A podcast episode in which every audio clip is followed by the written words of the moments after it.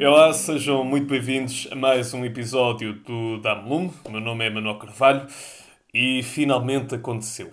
Depois de todo um panorama trágico que se abateu sobre o mundo, a catástrofe mãe chegou ao nosso país.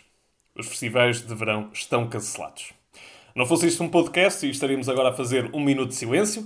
Claro que podes sempre carregar no botão de pausa e voltar depois. Nós vamos continuar aqui para chorar contigo. Entretanto, vou chamar a Rita Rosa, ela que é uma das redatoras do Politicamente Falando e que se vai estrear neste nosso humilde estúdio. Rita, seja muito bem-vinda. Olá, Manel. Obrigada pelo convite. Espero esclarecer todas as tuas dúvidas. Uh, Rita, realmente eu, eu vou precisar. Na verdade, eu tenho pena até de te receber neste contexto negativo. Um, mas a verdade é que toda esta emoção até me está a deixar a mim e de certeza que a outras pessoas também um bocadinho confusas, não é? Afinal, como é que esta desgraça se foi abater sobre nós? Pois é, Manel. Toda esta situação pandémica uh, deixou sempre tudo em aberto para todos os eventos que iam decorrer este ano, incluindo, obviamente, os festivais de verão. Muitos deles até foram logo adiados para 2021. Uh, eh, Lembro-me do Rock in Rio, o Boom ou Músicas do Mundo. Outros adiaram também para o final do verão, como o Primavera Sound. E os restantes, olha, pouco ou nada disseram. Então foram mesmo os, os organizadores que perceberam que não iam ter condições para realizar os festivais. Uh, esses promotores uh, reuniram-se com o nosso primeiro-ministro no final de abril, onde ficámos a saber que provavelmente não teríamos festivais nos moldes a que estamos habituados. Uh, depois, já no início deste mês, tivemos mesmo aprovada em Conselho de Ministros a medida que nos traz aqui hoje, infelizmente, uh, que é a proibição geral dos festivais de música até 30 de setembro deste ano. Portanto, vai mesmo ficar tudo cancelado, não é? Não necessariamente. Uh, na verdade, a medida ainda permite que alguns eventos aconteçam, desde que tenham uh, lugares marcados e respeitem as regras da Direção-Geral de Saúde, nomeadamente o, o, distanciamento físico que todos temos que cumprir.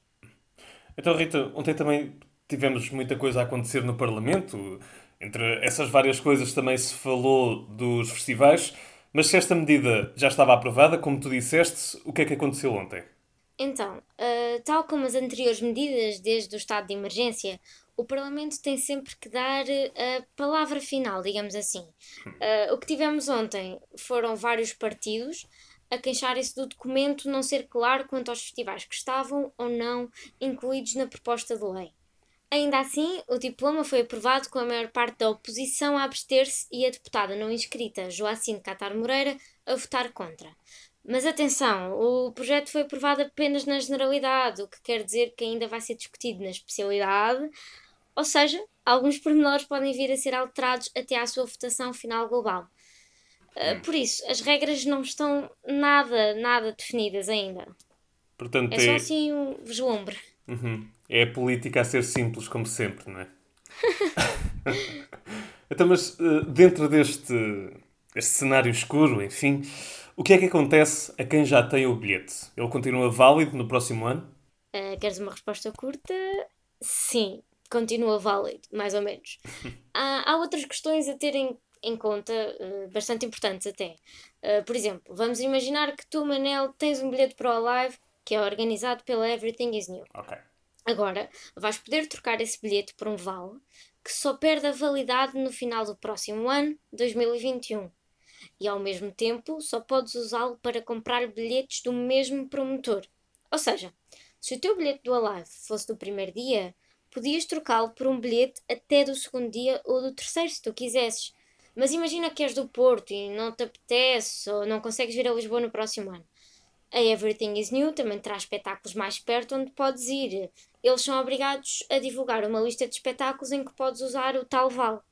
Ok, boa, mas eu já falei com algumas pessoas que disseram que no próximo ano não conseguem mesmo vir a nenhum festival. Elas têm as suas razões, mas o que é que acontece a estas pessoas?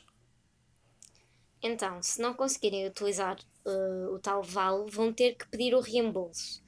Uh, mas só podem pedir o reembolso entre 1 e 20 de janeiro de 2022, uh, nos dias úteis.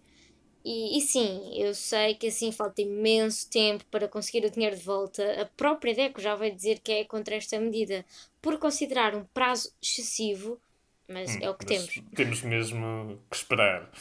Ok, ok. Eu acho que já entendi tudo. Portanto, isto quer dizer que eu, afinal, sempre consigo ir dormir no colchão d'água quando estiver no Rio do Paredes. Assim já fico mais descansado. Então, mas Rita, apesar de todos estes festivais estarem cancelados, apesar de tudo, há um que insiste em ser realizado, não é? E isto porque não se trata de um simples festival, é também uma, uma celebração política. Claramente estou a falar do Avante, não é? Que está marcado para o início de setembro. Portanto, uh, ainda está dentro daquele prazo em que nenhum festival poderia uhum. ser realizado. Portanto, uh, a pergunta aqui é bastante direta. Rita, como é que esse festival pode acontecer e os outros todos não podem? Calma, Manel, não nos vamos precipitar. Uh, tal como dissemos anteriormente, os festivais não estão propriamente proibidos. Uh, aquilo que não pode de todo acontecer é termos o um amontoado de gente que é típico de um festival. Uh, como eu disse antes, hum. os festivais ou outros eventos podem acontecer se tiverem lugares marcados e se respeitarem as regras da Direção-Geral de Saúde. O Partido Comunista ainda não revelou quais as adaptações que vai fazer ao Avante e nem sequer temos a certeza que ele vai mesmo acontecer. Vamos ter que esperar pela discussão na especialidade do diploma, como já referimos, e por algum comunicado que venha a haver do, do PCP. Então, mas se ainda há essa possibilidade de não acontecer nada, ou de acontecer nos moldes certos, de onde é que veio toda esta polémica? Então, porque mesmo com todos os cuidados possíveis e imaginários, continua a ser uma festa, não é? Uh, neste caso, a Avante tem um cariz político-cultural, mas continua a ter moldes bastante semelhantes a um festival e muitas pessoas não acreditam que será possível controlar tanta gente e manter o tal distanciamento físico. E, para além da polémica em si, dentro da opinião pública, temos mesmo uh, acusações ao governo de estar a beneficiar o PCP, nomeadamente por parte do CDS, que fez mesmo esta acusação uh, diretamente ao governo.